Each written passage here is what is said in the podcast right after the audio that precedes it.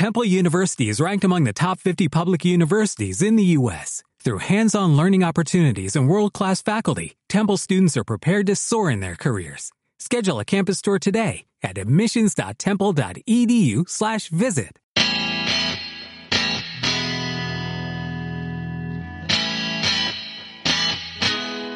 Hola, hola, ¿cómo les va? Bienvenidos, bienvenidas una vez más a esto que llamamos Cuarentenials.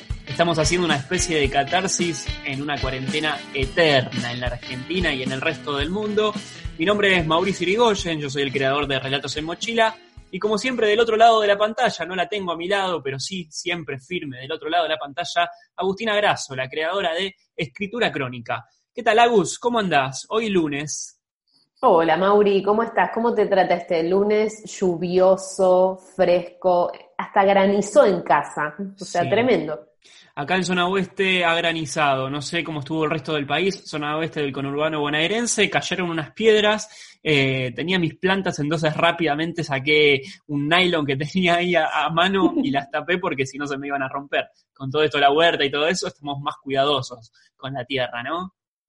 Wow, mirá, sí, obvio, hay que estar súper cuidadosos, pero estuviste ahí atento. Acá no llegaron a ser tan potentes la- la- el granizo, como que no me preocupé tanto.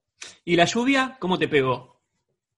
Y la lluvia bien, tranqui, tenía que, estar bastante con la compu este hoy lunes, entonces es como que no me, no me afectó tanto, pero, ¿viste cómo te pega vos el tema de- la- del horario frente a la computadora? ¿Cómo venís manejando esto?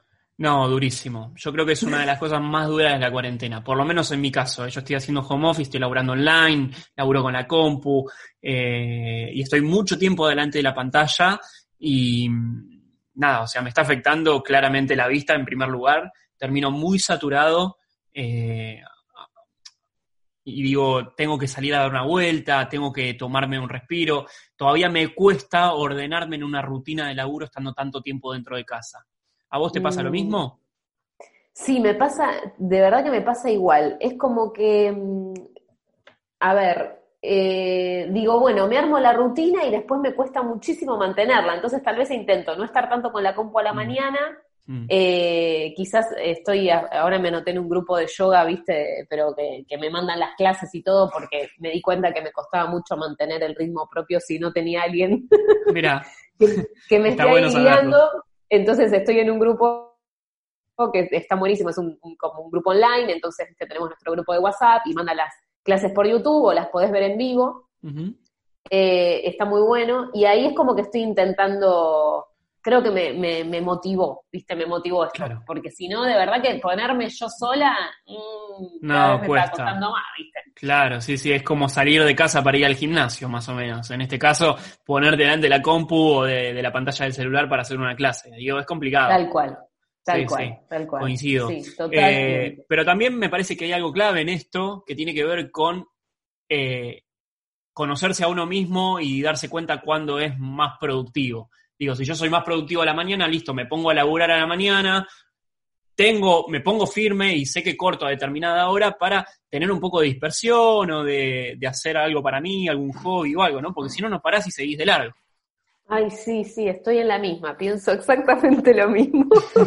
Es un poco... Sí, tal cual. Creo, creo que la clave es conocerse y saber cuándo uno es más productivo laboralmente hablando, ¿no? O creativamente Sí, hablando, sí, depende del trabajo Sí, que esto hagas. está bueno. Yo una vez había escuchado una teoría eh, que dice que todas las personas tenemos una hora de poder, ¿no? Mm, Entonces, que tu hora de poder puede ser eh, a la mañana, otras personas lo tienen a la tarde, otras personas lo tienen a la noche, como que todo depende mucho de tu personalidad. Claro. Y en ese momento me acuerdo que yo había intentado mantener este ritmo, quizás de más tranca a la mañana, ¿viste? Y sé que soy más productiva a la tarde. Eh, pero bueno, ahora es como que está todo desbarajustado, entonces nos pasa esto que no sabemos bien para, para sí. dónde ir. Eh, pero también creo que está bueno tomárselo con relax. No, no le vamos a exigir tanto a nuestro cuerpo, a Mm. nuestra mente. Estamos en una situación de crisis, ¿no? Mm. Está bueno también, me parece, relajarse Mm. y, y saber bajar las, las exigencias y saber bajar las expectativas de, del momento en el que estamos. Sí, pareciera que todo el tiempo tendríamos que estar haciendo algo, ¿no? Si no, parece que no somos productivos. Hoy escuchaba a un vivo de un amigo un amigo en común que, que ambos conocemos, es Juan Pablo Bianco, el chamán, y contaba esto, ¿no? De que la autoexigencia hace que todo el tiempo estés buscando hacer cosas y no, pará, frenemos un poco, démonos el lugar de que si queremos estar un, rato al pedo, podamos hacerlo, si queremos leer, leamos, si queremos ver una serie, la veamos, ¿no? No autoexigirnos en la cantidad de cosas que hacemos a diario.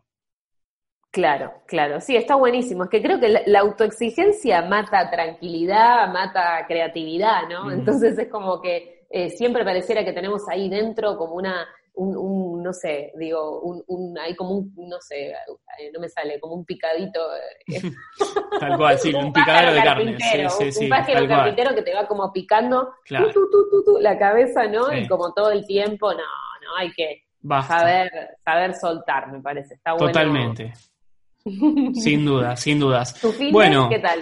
Bien, bien, el fin de bien, la verdad que nada, fue más de dispersión, como decíamos, traté de no agarrar la compu o si la agarraba, la agarraba poquito tiempo, me sirvió, me sirvió para bajar un poco y hoy estar de vuelta delante de la compu laburando. Un poco también resulta eso, ¿no? Tratar de mantener esos horarios de, eh, o esos días que, que usábamos como libres para hacer actividades que nos gusten. Yo lo tomé así, me gusta, me gusta, me gusta esa, esa constancia. ¿Qué tal con las noticias? ¿Cómo venimos? ¿Qué tenemos para hoy? Bueno, hoy tenemos eh, una invitada muy especial. Eh, ella, eh, un poco contándote así la situación, ella se llama Betiana Noel, ella es para que no te, quiero decir mal, ella se ofreció como voluntaria para un vuelo de repatriación de aerolíneas argentinas. Bien. Por lo cual, eh, muy interesante su, su, propuesta y su relato de cómo fue eh, poder participar de vuelos de repatriación. Según un informe realizado por el Ministerio de Relaciones Exteriores, Comercio Internacional y Culto, se calcula que el 90% de argentinos y argentinas que estaban en el exterior ya regresaron al país, ya sea en vuelos o por vía terrestre. Eh, así que bueno, Betiana participó de un vuelo, ella, ella fue hasta Río de Janeiro para traer eh, argentinos y argentinas de vuelta a su casa eh, y escribió una crónica en escritura crónica contando esta experiencia y además participó del podcast. Si querés, la escuchamos. Me encanta, dale, a ver, escuchamos a ver qué dice Betiana. ¿Cómo lo viví yo? Que básicamente es como vivo cada vuelo que hago. Yo trabajo con la misma pasión de todos los días, nada más que ahora se hace en un contexto diferente, eh, lo que antes quizá era tan común, algunos hábitos ahora cambian y de repente te encontrás en, en que tenés que cambiar algunas cosas que antes no tenías en cuenta y, y nada, eso era más que nada expresar el sentimiento de, mío y quizá un poco reflejar el trabajo de todos mis compañeros, que los tripulantes que hacemos esos vuelos somos voluntarios, obviamente representando a todos los compañeros que quizá no pueden volar porque tienen familiares a cargo y no, no se pueden exponer, eh, los que están en cuarentena por haber hecho vuelos internacionales, y obviamente porque sentimos que es nuestro deber al, al ser tripulantes de una aerolínea de bandera, ¿no? De representar a, a todos los argentinos que están por, por todos lados del mundo queriendo volver. Y bueno, Aerolíneas Argentinas está intentando cumplir un poco de ese papel y traer a todos de vuelta a casa. Obviamente que lleva tiempo, hay que tener un poco de paciencia, pero la idea es que todos puedan volver. Así que, nada, quería representar eso y que sepan un poquito de cómo, cómo fue mi experiencia eh, y desde el lado de mi sentimiento al, al participar de estos vuelos. Así que muchas gracias, un saludo a todos y espero que, que les guste mi relato. Bueno, ahí escuchamos a Betiana Noel Gripo, ella eh, participó de vuelos de repatriación, se ofreció como voluntaria, eh, porque ella es tripulante de cabina de pasajeros de aerolíneas argentinas. Me parece súper interesante esto, porque no es que todo el mundo puede participar de los vuelos, sino que es algo voluntario. La gente se ofrece para participar de estos vuelos.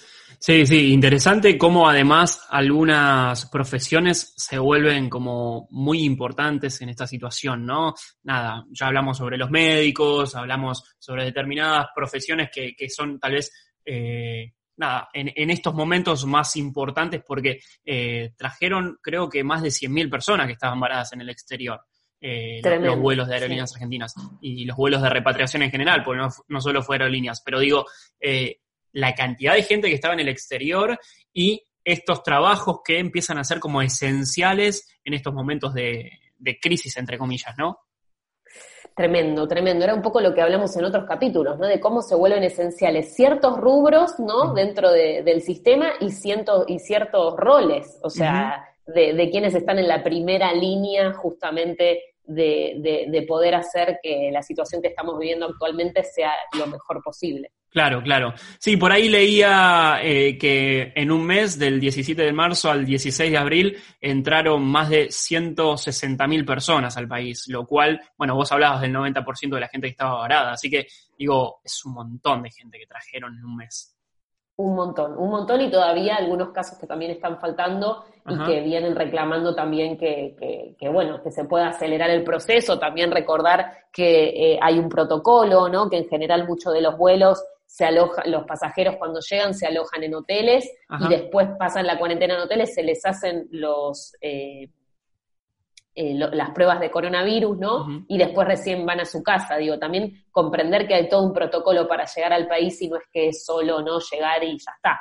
O sea, realmente un foco, es el foco infeccioso más importante, entonces por eso también uno tiene que prestar muchísima atención a qué sucede con, esa situación. Sin duda, es interesante ahí la, eh, el audio que nos mandaba Betiana, le agradecemos obviamente. Y ya que estábamos con los vuelos y demás, te quería contar bueno, una noticia que salió ya hace un par de días, pero que no habíamos charlado aquí en el podcast, y que tiene que ver con esta prohibición a las, a las aerolíneas a la venta de pasajes aéreos para volar antes del primero de septiembre de 2020. Esto quiere decir que las aerolíneas no van a poder vender pasajes hasta esa fecha, ¿no?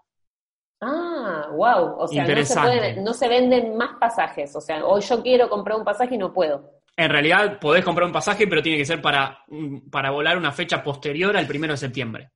Mm. Porque lo que estaba pasando era que las aerolíneas, hasta que salió esta resolución el 27 de abril, una resolución de la ANAC, que es eh, el organismo que regula obviamente todas las aerolíneas, la Administración Nacional de, Aviación Civil, eh, decía que esta resolución salió el 27 de abril, hace un par de días ya, en el boletín oficial, y justamente lo que estaban haciendo las aerolíneas antes de esta resolución era vender pasajes, por ejemplo, para que vos te vayas en junio o los primeros días de julio, y no sabíamos cómo iba a estar esta situación. Entonces ahí se reguló justamente. Claro, había un descontrol y las aerolíneas se seguían aprovechando y seguían vendiendo, y bueno. Claro, Como por eso un círculo vicioso. Claro, sí, sí, sí, sí. Por eso, dentro de todo, esta resolución acomodó un poco toda esta situación de las aerolíneas que seguían vendiendo, de la gente que no sabía cuándo empezar a viajar y demás. Por eso yo ayer estuve chequeando un par de vuelos eh, dentro del país, siempre hablando vuelos de cabotaje, porque obviamente todavía las fronteras están cerradas, fronteras aéreas también. Eh, decía lo siguiente, ¿no? Eh, estaba chequeando algunos vuelos y, por ejemplo, para viajar a Calafate en los primeros días de octubre, aparecían vuelos por 7 mil pesos, ponele. Dentro de todo, es una tarifa económica a los números que se estaban manejando antes de la pandemia. Mm.